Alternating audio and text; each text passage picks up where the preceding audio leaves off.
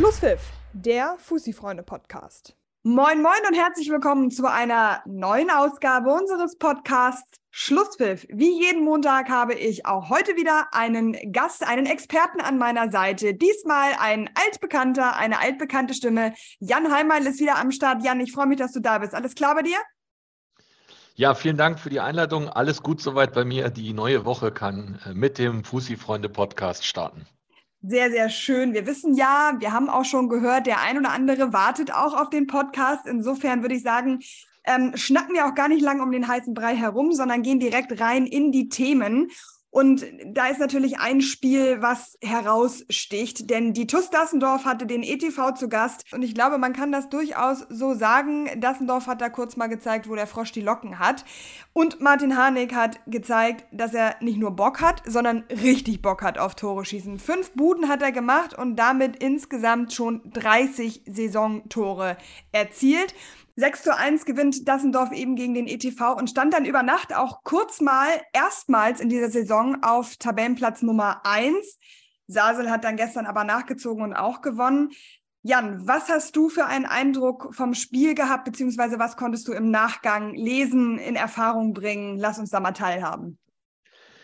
Ja, als allererstes äh, konnte man wahrnehmen, dass äh, in, in, in Dassendorf der Podcast gehört wird. Äh, scheinbar, äh, so zumindest wenn man die Äußerungen vom Kollegen Harnik wahrnimmt. Ähm, und dass man, glaube ich, auch aus, äh, auf Revanche aus war und äh, sich da sehr, sehr viel vorgenommen hat und nicht nur extremst motiviert war, sondern auch extremst gierig war, die, die doch diese 0 zu 3 Hinspiel-Niederlage äh, wettzumachen und idealerweise auch sehr deutlich. Und das hat funktioniert. Äh, wobei das natürlich auch, ich sage jetzt mal, nicht ganz überraschend kommt, weil es eben auch ein Spiel auf Rasen war. Das Thema hatten wir ja schon häufiger, dass der ETV ähm, auf Rasen eben nicht so seine ganzen Stärken ausspielen kann. Ich glaube, es ist auch nochmal was anderes, wenn sie auswärts spielen. Aber ähm, ja, wie soll man sagen, äh, die TUS hat das Kräfteverhältnis äh, wieder gerade rücken wollen und das hat dann, hat dann funktioniert. Das hat eindeutig funktioniert. Khalid Atamimi hat äh, nach dem Spiel gesagt, also der Trainer vom ETV, dass das eingetreten ist, worauf man beim ETV nach der Sase-Niederlage so ein bisschen gewartet hat, nämlich, dass sie mal ordentlich auf die Fresse kriegen. Ich würde sagen, das kann man bei dem, bei dem Ergebnis auch wirklich so benennen, oder? Dass die mal ordentlich auf die Fresse bekommen haben. Ja, das kann man so benennen und das ist sicherlich auch ganz gut, dass sie das mal bekommen haben, denn es ist am Ende des Tages ja auch ein Lernprozess, wenn du als Aufsteiger aus der Landesliga ähm, sofort die Oberliga rockst und ähm, auch den einen oder anderen Gegner, wo es vielleicht vor der Saison nicht erwartet wurde, äh, dann eben auch seine Grenzen aufzeigst. Da gab es jetzt nicht nur eine Mannschaft irgendwie, wo das passiert ist. Ähm, da das, ist das auch mal ganz gut, auch mal für die Köpfe, dass man so ein bisschen wieder geerdet wird und auch vielleicht wieder so ein bisschen auf den Boden der Tatsachen zurückgeholt äh, wird, um dann die Sinne so ein bisschen zu schärfen und dann in den letzten, ich glaube, es sind noch zwei Spiele bis Weihnachten, um in den letzten zwei Spielen wieder den Schalter umzulegen und idealerweise da sechs Punkte rauszuholen. Was nicht geht, weil der ETV am nächsten Wochenende spielfrei hat und dadurch schließt sich meine Frage an, ob das ein guter Zeitpunkt ist für spielfrei oder ob das eigentlich kein guter Zeitpunkt ist, weil sie jetzt eigentlich gerne antworten würden. Ja, da siehst du mal, dass ich mich auf den nächsten Spieltag nicht vorbereitet habe. Aber ähm, ich übernehme das gerne für dich, kein Aber Problem. genau dafür bist du ja, bist du ja zuständig.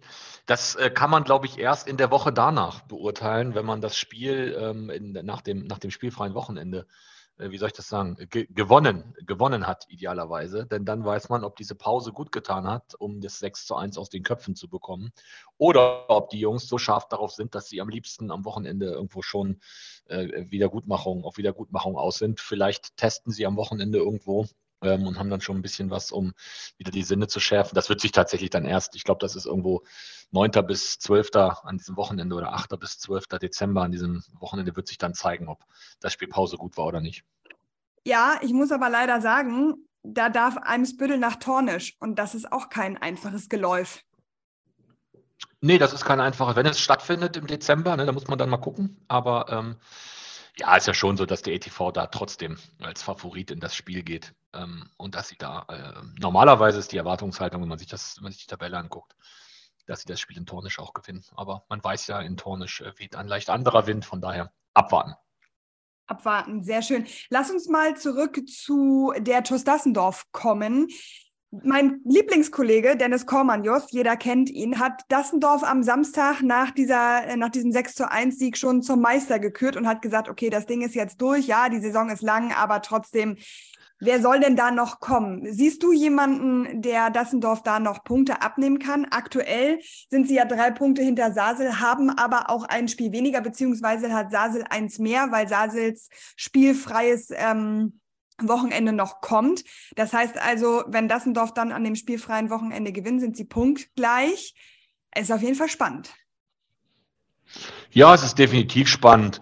Boah, ich jetzt zur Meisterschaft gratulieren, das ist ja immer so ein, so ein, so ein Running Gag, da springt ja auch keiner drauf an. Ich glaube, wenn man das in der Landesliga Hansa beim ETSV machen würde, die würden wahrscheinlich sagen, vielen lieben Dank, aber das kannst du in der Oberliga, glaube ich, äh, jetzt noch nicht machen. Ähm, ich hoffe, dass es das auch, und wenn man sich die Tabelle anguckt, es sind ja, auch wenn Dassendorf das, das, das Spiel weniger gewinnt, Paloma ist da auch noch mit oben dran, dann hast du fünf Mannschaften, ich glaube auf fünf Punkten. Ähm, wenn Paloma das Spiel gewinnt und Dassendorf gewinnt, sind sie alle zwischen 40 und 45. Ähm, die, da sind noch ein paar heiße Duelle in der Rückrunde dabei. Ich glaube, die direkten Duelle kamen ja auch alle relativ spät. Das heißt, wir werden dann irgendwo so im Ende März, im April dann auch richtig viele geile, enge Partien haben. Ähm, und da bin ich mal gespannt, ähm, in welche Richtung das dann geht. Äh, ich weiß, dass man ja immer ein bisschen kritisch beäugt wird, wenn man sich irgendwie wünscht, dass mal jemand anders Meister wird und das auch den einen oder anderen ähm, Sportler äh, vom Wendelweg vielleicht auch ein bisschen anstachelt. Aber so ist es ja nun mal. Ne? Alle wollen irgendwie gucken, dass, dass, da, dass da jemand mal, mal stolpert, jemand mal fällt. Das ist, glaube ich, ganz normal am Ende wird die Mannschaft natürlich Meister, die die meisten Punkte holt und die meisten Tore schießt. Äh, schön wäre es natürlich, wenn es möglichst lange äh, ein offener Kampf ist. Und äh, ich habe es ja auch immer noch, ich habe es ja, glaube ich, auch in einer der ersten Folgen schon mal gesagt, es ist, glaube ich, die zehnte Saison von Danny Zankel. Und ich glaube, es wäre eigentlich eine richtig runde, geile Sache, wenn der Meister diese Saison aus Sasel kommt, auch wenn es ein richtig schweres Brett wird, was sie noch in den nächsten Wochen und Monaten zu bohren haben. Also ich möchte da einmal ganz kurz ähm, Hoffi, also Thomas Hoffmann von Dassendorf zitieren, der sagte, das wird bis zum Ende spannend sein. Das wird bis zum Ende wird das offen bleiben. Und das ist, glaube ich, auch etwas, was, das hast du ja gerade auch angesprochen, was wir uns alle wünschen. Und auch Martin Harnik meinte im Interview, ähm, dass er, dass das natürlich Spaß macht, wenn du auch mal wieder auf die Tabelle gucken musst und gucken musst, okay, wo stehen wir denn eigentlich und wie viele Punkte sind es noch und wenn es einfach spannend ist und du nicht schon am äh, 15. Spieltag gefühlt ähm, 28 Punkte Vorsprung hast. Das ist ja das, was es letztendlich auch ausmacht. Übrigens, ich ähm, habe Dennis da widersprochen und habe gesagt, ich sehe das noch nicht, dass Dassendorf jetzt Meister ist. Ich glaube tatsächlich, bin da eher bei Hoffi. Ich glaube, es wird auch bis zum, bis zum bitteren Ende wird's spannend bleiben. Ja, äh, hoffen wir es, dass es bis zum Ende spannend bleibt. Ähm, Wäre natürlich cool, weil das Allerschönste dabei ist natürlich, je länger es eng und spannend bleibt, desto mehr Zuschauer äh, werden wahrscheinlich auf den ganzen Sportplätzen ähm, zu sehen sein, äh, gerade was die ersten fünf, sechs oben anbelangt. Und das spült dann wiederum auch ein bisschen Zuschauereinnahmen in die Kassen der Vereine. Ähm, und gerade wenn Altona jetzt auch noch, die da oben klammheimlich da oben reingerutscht sind, die bringen ja auch immer schön Auswärtsfans mit. Und ähm, da wird es sicherlich schöne Partien geben, wenn, ich weiß gar nicht, ob es die schon gab, aber wenn Altona bei Paloma spielt oder Altona in Eimsbüttel spielt, ähm, oder auch, ich glaube, Altona hat auch schon bei Sasel gespielt, Sasel dann zu Hause gegen, äh, Altona zu Hause gegen Sasel.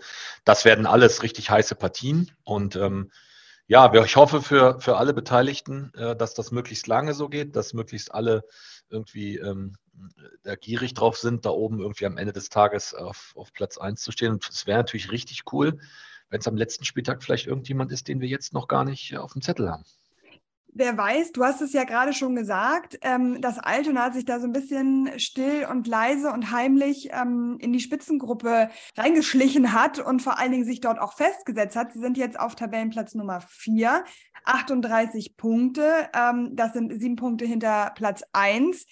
Das bedeutet, sie sind auf jeden Fall in der Spitzengruppe angekommen. Dazu hat natürlich sicherlich auch das Spiel von Freitag beigetragen. Da werden wir gleich nochmal äh, ausführlicher eingehen. Da gibt es ja auch einiges drüber zu sprechen.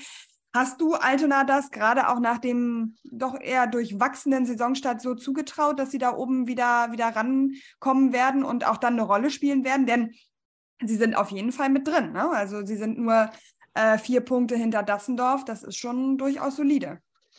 Also zugetraut de definitiv, weil das ist, äh, ich habe ich hab mir die Mannschaft, ich glaube, zwei oder dreimal angeschaut. Ich habe sie auch, glaube ich, in einem ersten Spieltag oder am zweiten Spieltag bei Hamm gesehen, das ist eine, eine, eine, sehr junge, eine sehr junge, sehr, sehr schnelle, sehr agile, sehr physisch starke Mannschaft, wie ich finde.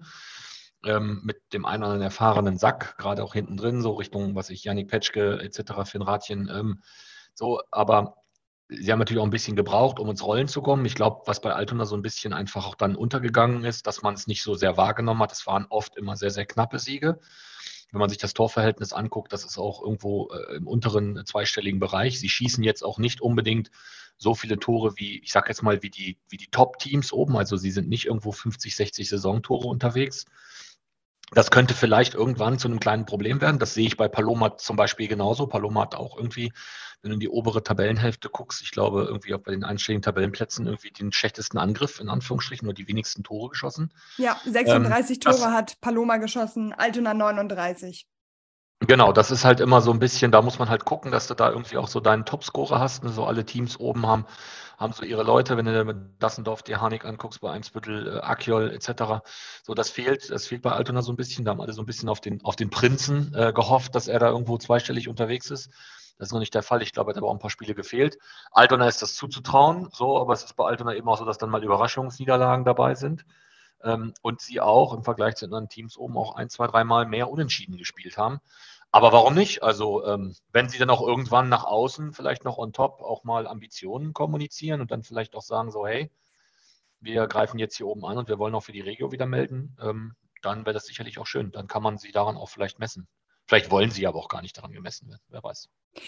Vielleicht ist es ja auch so, dass Sie sagen, wir wollen erstmal wieder auf solide Beine kommen und den nächsten Anlauf Regionalliga dann äh, auch von Grund auf aufbauen und nicht direkt wieder hoch. Das weiß man ja nicht, wie das da innerhalb des Vereines dann auch äh, ausgerichtet ist. Lass uns einmal über Paloma sprechen. Die sind zwar da oben dran, auf Platz 5, 37 Punkte, aber die haben eine ziemliche Klatsche eingesteckt. Gestern gegen Süderelbe 0 zu 4 haben sie verloren das ist ja immer mal wieder so, dass Paloma so den ein oder anderen negativen Ausreißer hat. Hast du da eine Erklärung für? Ja, es liegt ganz klar am Trainer. Ähm, der muss da weg. Ähm, nein, ja, Quatsch, absolut. Du, du musst auf ähm, den Stuhl. Das ist ja gar keine Frage. Richtig. Nee, nein, nein, nein, um Gottes Willen. Ähm, nein, äh, Spaß beiseite. Ja, da gibt es ab und an mal, aber ich bewerte das gar nicht allzu schlimm, um ehrlich zu sein, weil ähm, das ist jetzt mal ein Ding. Sicherlich war es auch so, Toyota wurde gewechselt, irgendwie Jannis äh, Feldmann hatte nicht, äh, Waldmann hatte nicht so viel, nicht so viel Spielpraxis, so die richtig harten Ausreißer. Weiß ich jetzt gar nicht, äh, ob sie die, ob sie die hatten. So klar, da ist natürlich dieses 0 zu 4, was da jetzt irgendwie äh, vor Augen und hatten sie. Ja, sie haben auch gegen Haxheide haben sie verloren, ne? Ja, aber das, und dann hast du irgendwie, glaube ich, noch das 5 oder 6-0 gegen Dassendorf, aber ich glaube, dass es das dann schon war. So, ähm, klar, über Haxheide kann man sich ärgern, ärgert Marius sich mit Sicherheit auch heute noch, ärgern sich auch die Spieler drüber. Ähm, aber das äh, muss man ja auch immer wieder sagen. Paloma hat auch wochenlang mit sehr, sehr viel Verletzungspech gespielt. Ähm, sehr, sehr viele Jungs, die ausgefallen sind, wo teilweise Punkte geholt wurden, wo keiner mit gerechnet hat, so aus dem Nichts. Das Ding beim ETV da sehr souverän gezogen. Ich glaube, in Niendorf haben sie, glaube ich, auch gewonnen oder gegen Niendorf gewonnen. Ja, 3 ähm, zu 2. Von daher, ich sehe das überhaupt gar nicht so dramatisch. Das ist bisher eine richtig, richtig gute Saison. Ich glaube nicht, dass extremst viele ähm, ähm, Paloma so weit oben gesehen haben zum jetzigen Zeitpunkt. Äh, wenn du jetzt irgendwie das Nachholspiel bzw. dieses fehlende Spiel oben, wenn du das gewinnst, dann stehst du mit 40 Punkten nach 20 Spielen auf Platz 4. Das ist ein Zwei-Punkte-Schnitt, das finde ich ist richtig gut.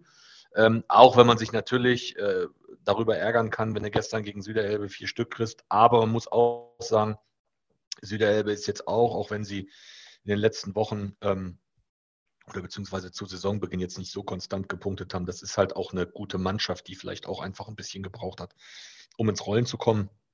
Wenn man das, was ich jetzt so gelesen habe, muss man aber auch vielleicht ehrlicherweise sagen, dass das Ergebnis vielleicht auch ein oder zwei Tore zu hoch ausgefallen ist. Du hast gerade angesprochen, Süderelbe ist eine gute Mannschaft. Was auffällt, wenn man sich Süderelbe in der Tabelle anschaut, Platz 9, 25 Punkte, Platz 8 belegt Viktoria mit 33 Punkten. Da ist eine ziemlich große Lücke. Das heißt, man kann so ein bisschen sagen, dass die Tabelle in zwei Hälften aufgeteilt ist. Einmal diese äh, große Spitzengruppe, von Platz 1 bis Platz 8, wobei man da auch sagen muss, dass man vielleicht nicht ganz alle acht Mannschaften damit reinnimmt. Und dann kommt eben die zweite Tabellenhälfte. Hast du damit gerechnet, dass es so eine deutliche Teilung gibt in der Tabelle? Äh, klingt jetzt bescheuert, aber ja, äh, denn die aufmerksamen Hörer, die zigtausenden Hörer da draußen, die, die aufmerksam auch die, die Folgen, treuen Hörer, die treuen Hörer, die aufmerksam auch immer die Folgen ähm, sich bei der Autofahrt oder wo auch immer äh, zur Genüge führen, ähm, wissen das oder haben es mitbekommen. Ich habe das vor ein paar Wochen schon mal gesagt, dass ich glaube, dass das in diese Richtung geht. Wenn Altona, da hatte Altona, glaube ich, irgendwie zwei, drei Spiele weniger, die Nachholspiele, wenn man da punktet, dann hast du tatsächlich die Plätze 1 bis 8 und dann hast du die Plätze 9 bis 19. Und so ist es ja tatsächlich auch gekommen, wobei man jetzt natürlich auch noch gucken muss, ähm, wenn jetzt, ich sag mal, Wiki ist jetzt schon so ein bisschen abgefallen in den letzten, in den letzten Wochen, wird Wiki vielleicht so ein bisschen, ja, so dass der erste Platz für die, für die, für den zweiten Abschnitt der Tabelle, äh, muss man dann mal abwarten. Aber mich überrascht das nicht, weil äh, die Schere dann natürlich auch zwischen richtig Vollgas ambitioniert und äh, Oberliga, hey, ich bin dabei. Ähm, und ich leiste meinen Beitrag dazu, dass die, das ist halt, die ist, die ist vorhanden. Und deswegen würde ich schon sagen, dass die ersten acht, dass das in Summe richtig, richtig gute Teams sind wo viele, viele gute Leute spielen, viele gute Leute arbeiten ähm, und die einfach auch dann richtig, richtig viel da reinhauen. Und ich will jetzt keinem ab Platz 9 sagen, dass sie da nichts investieren, aber sicherlich sind die Voraussetzungen, die Gegebenheiten und die Mittel auf den ersten acht Plätzen natürlich nochmal andere. Ja, und sicherlich auch die Zielsetzung. Ne? Also ich glaube, eine Mannschaft wie äh, FC Türkei als Aufsteiger hatte nicht die Ambition, unter die ersten acht zu kommen. Nee, auch wenn ich am Wochenende äh, äh, meinen Kumpel äh, Tolga von Türkei äh, getroffen habe ähm, da, und äh, Tolga auch sagte irgendwie, sie hätten den einen oder anderen Punkt liegen gelassen, ähm, zeigt das ja irgendwie auch, dass so ein bisschen, dass es ja vielleicht auch nicht mehr so ganz so das extreme Niveau ist, was du in den jeweiligen, in den, in den jeweiligen, bei allen Mannschaften einfach hast und dass man vielleicht auch einfach sagen kann, dass es heutzutage als Aufsteiger vielleicht noch ein bisschen leichter ist, ähm, den einen oder anderen Punkt zu holen. Und von daher, ähm, äh, für mich ist das nicht überraschend, dass da oben acht Top-Teams die ersten acht Plätze belegen und äh, ja, das Gefühl dann auch zum Saisonende hin äh, unter sich ausmachen. Du hast gerade gesagt, dass man es vielleicht als Aufsteiger so ein bisschen einfacher hat. Ich glaube, dass die Aufsteiger in dieser Saison, jetzt mal den ETV ausgeklammert, auch stark davon profitieren, dass da unten im Keller eben einfach gestandene Oberligamannschaften richtig Probleme haben. Und ähm, da werden wir gleich nochmal drüber sprechen. Behalte dein Wort, denn wir geben einmal ganz kurz ab in die Werbung und danach geht es dann in den Tabellenkeller. Habt ihr Bock auf einen Jahresvorrat Holsten Edel oder Pilsner? Dann schickt uns euren Biermoment des Jahres per Mail an info@fusifreunde.de oder per DM auf Instagram oder Facebook. Um eure Gewinnchancen zu erhöhen, schickt uns auch noch ein Foto von eurem Biermoment. Am Ende könnt ihr mit Fusi-Freunde und Holsten nicht nur den Jahresvorrat Bier gewinnen, sondern auch einen genialen Holsten-Trikotsatz oder einen 1A-Kühlschrank abräumen. Die Teilnahmebedingungen findet ihr auf fusifreunde.de und alles weitere ist in den Shownotes verlinkt. Teilnahmeschluss ist der 8.12.2022. Ich wünsche euch auf jeden Fall viel Spaß und Erfolg beim Mitmachen. Da sind wir wieder zurück mit dem Podcast und wir begeben uns in den Tabellenkeller, wo ja doch auch das ein oder andere ähm, passiert ist. Ostdorf hat verloren gegen Altona 3 zu 4, nachdem sie bis zur 90. Minute 3 zu 1 geführt haben. Und dann kam die Nachspielzeit, die am Ende insgesamt 13 Minuten betrug. Und in diesen 13 Minuten hat Altona noch drei Tore gemacht. Als du das Ergebnis gesehen hast, was ging dir durch den Kopf? Also erstmal unfassbar bitter. Also zum einen drei Tore dazu bekommen in, in der Nachspielzeit. Und auf der anderen Seite muss man auch die Frage stellen, wie kommt es tatsächlich zu 13 Minuten Nachspielzeit? Ne? Also wir erleben das ja gerade bei der WM, ähm, dass da gefühlt irgendwie ähm, 10, 15 Prozent der Spielzeit irgendwie drangehängt werden. Aber ich finde, im Amateurfußball ist das irgendwie ein bisschen schwierig. Ähm, ich hatte jetzt auch irgendwie nichts von irgendeiner Verletzung oder irgendeiner längeren Unterbrechung gelesen. Von daher ähm, ist es natürlich aus Ostdorfer Sicht extremst bitter, wenn es dafür keine wirkliche Erklärung gibt für diese Nachspielzeit und so scheint es ja zu sein. Auf der anderen Seite natürlich auch, ähm, aus Ostdorfer Sicht doppelt bitter, dass du eine Zwei-Tore-Führung dann nicht über die letzten Minuten ähm, bringst. Ähm, zeigt aber auch eben, dass Altona ähm, ja nicht zu unterschätzen ist. Ich habe ein paar Videosequenzen von, von der Schlussphase von dieser Nachspielzeit gesehen und das war schon beeindruckend. Ich glaube, Ostdorf war auch ab der 60. oder irgendwie 70.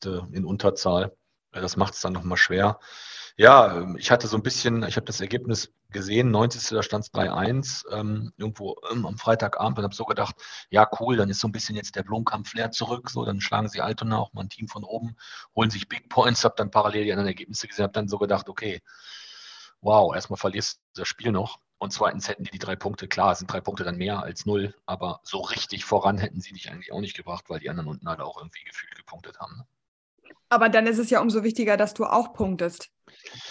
Ja klar, damit der Abstand nicht noch größer wird, aber es sorgt natürlich auch im Kopf nochmal für einen ganz anderen Kick, wenn du irgendwie weißt, dass du unten jetzt einen Dreier geholt hast und alle anderen, alle anderen verlieren konstant weiter. So ist es jetzt wahrscheinlich in Kurs Lack, wenn man da den Bogen so ein bisschen hinspannt. Sie haben jetzt einen Dreier geholt, haben gesehen, okay, alles klar, Ostdorf verliert weiter, Rugenbergen hat verloren. Ähm, wir können so ein bisschen diesen Abstand verkürzen, auch wenn Tornesch und Hamm da ein Spiel weniger haben auf den, ich sag mal, auf, das, auf, dem, auf den rettenden Plätzen. Ja, es ist für Ostdorf super bitter. Ähm, ich hätte, ich hätte schon gedacht, dass sie vielleicht eher irgendwo was ziehen, vielleicht schon in Koslak was ziehen von den Punkten her. Aber ähm, scheinbar soll es irgendwie aktuell nicht sein. Vielleicht muss man gucken, dass man sich in die Winterpause rettet und dann nachjustiert. Schemil hat das angekündigt. Ähm, von daher ist das so die Hoffnung, die einzige Hoffnung.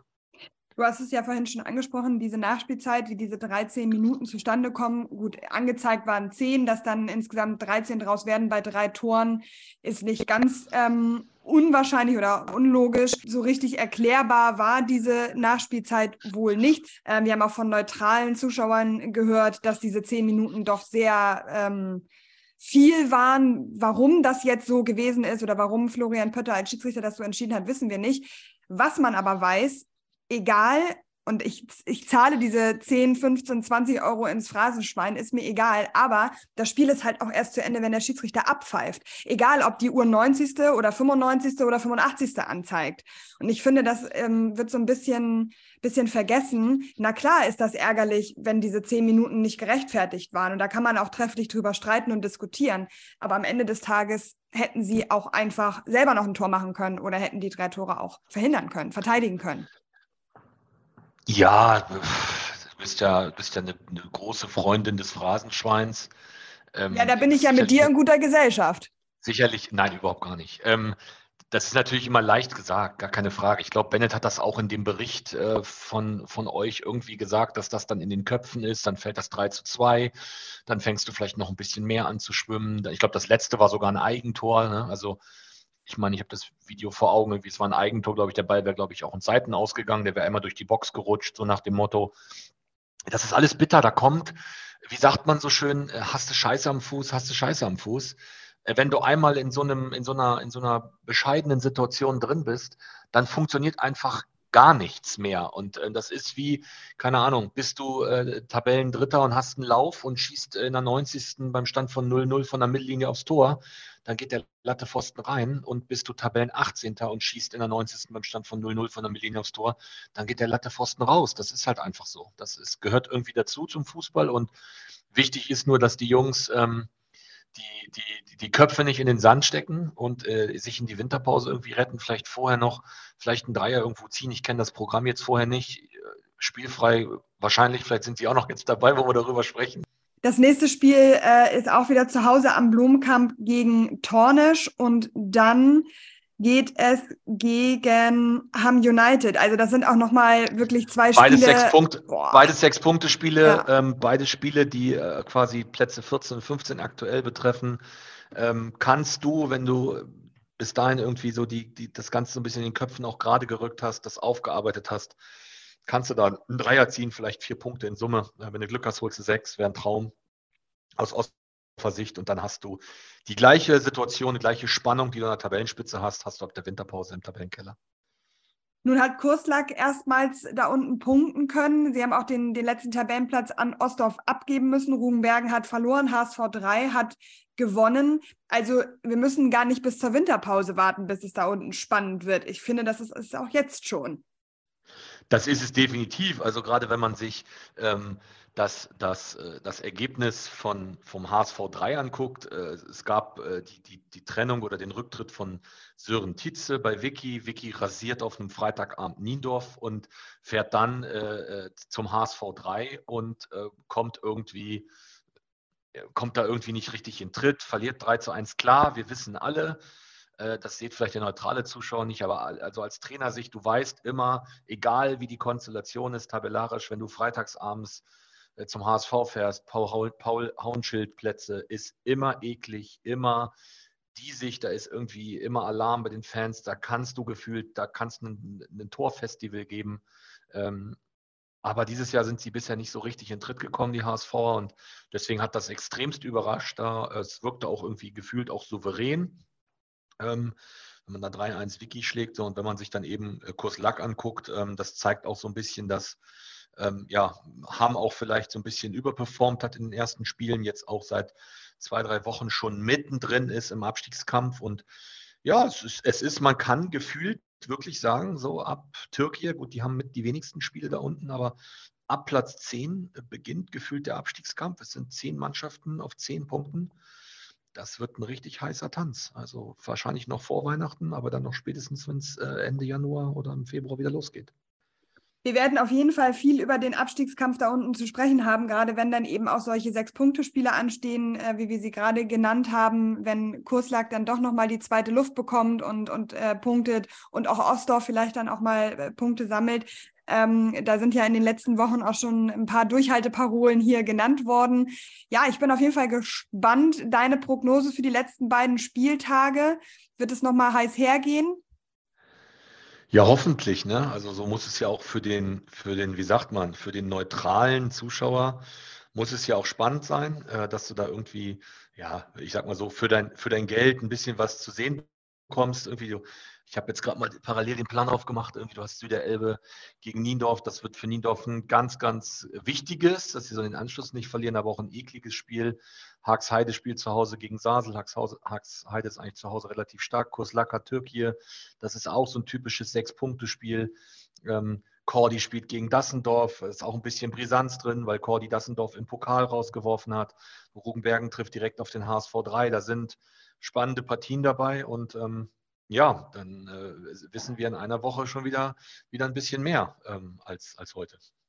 Das ist ja immer so. Ne? Ich freue mich, dass auch du die Phrasen wieder äh, 1a bedient hast. Das ist, es, ist, es ist schön, dass darauf Verlass ist. Manche Dinge dürfen ja auch gerne so bleiben, wie sie sind. Ich würde sagen, das war's an dieser Stelle schon. Es sei denn, es brennt dir noch irgendwas auf der Seele. Wenn dem nicht so ist, oh, es wird, es wird mir gezeigt, da möchte er noch mal kurz einhaken. Bitte. Ja, mir brennt, mir brennt noch was auf den Nägeln. Ähm, und zwar, ich habe ja auch die Spiele vom USC Paloma in den letzten Wochen immer verfolgt. Und mir ist aufgefallen, dass der, der Torjäger, die Tormaschine Kevin Lorke, in so ein kleines Loch gefallen ist. Und lieber Kevin, äh, bitte hol dich bitte hol dich da wieder raus. Der USC braucht deine Tore. Es muss nicht unbedingt von der Milli in den Knick sein, aber diese typischen reingestolperten Abstauber, für die du jetzt in dieser Saison bekannt geworden bist, würden schon reichen. Daher bitte Arschbacken zusammenkneifen und die letzten beiden Spiele noch ein bisschen performen. Ich würde sagen, das ist doch, also Arschbacken zusammenkneifen und die letzten beiden Spiele noch ein bisschen performen. Ich glaube, das braucht sich nicht nur Kevin Lorca anzuhören. Ich glaube, das gilt für alle, für universell, jede Mannschaft im Hamburger Amateurfußball und in der Oberliga. Ähm, jetzt nochmal schön vor Weihnachten zwei Spiele und dann ähm, geht es auch in die wohlverdiente Winterpause. In diesem Sinne, Jan, danke ich dir für ähm, ein paar Phrasen. Und ähm, Stand heute, man muss ja immer ein bisschen aufpassen, aber Stand heute war das auch unser letzter Podcast in diesem Jahr mit uns beiden. Wir sind natürlich, also der Fussi-Freunde-Podcast an sich kommt natürlich noch, ähm, noch zweimal. Aber Jan, ich danke dir auf jeden Fall an dieser Stelle schon mal für ähm, all deine Expertenmeinungen, deine Einordnung, deine, deine Insider, die du, die du so ausgeplaudert hast und dass du ähm, hier ja auch immer treu äh, zur Stelle warst. Vielen Dank an dieser Stelle dafür. Und ähm, da wir ja sicherlich uns nochmal hören, wünsche ich dir jetzt nochmal pro forma schon mal frohe Weihnachten. Ähm, aber keine Angst, liebe Hörerinnen und Hörer, wir hören uns nächste Woche an dieser Stelle wieder. In diesem Sinne, Jan, danke dir und bis zum nächsten Mal. Vielen Dank, ich danke auch. Tschüss. Schlusspfiff, der Fussi-Freunde-Podcast.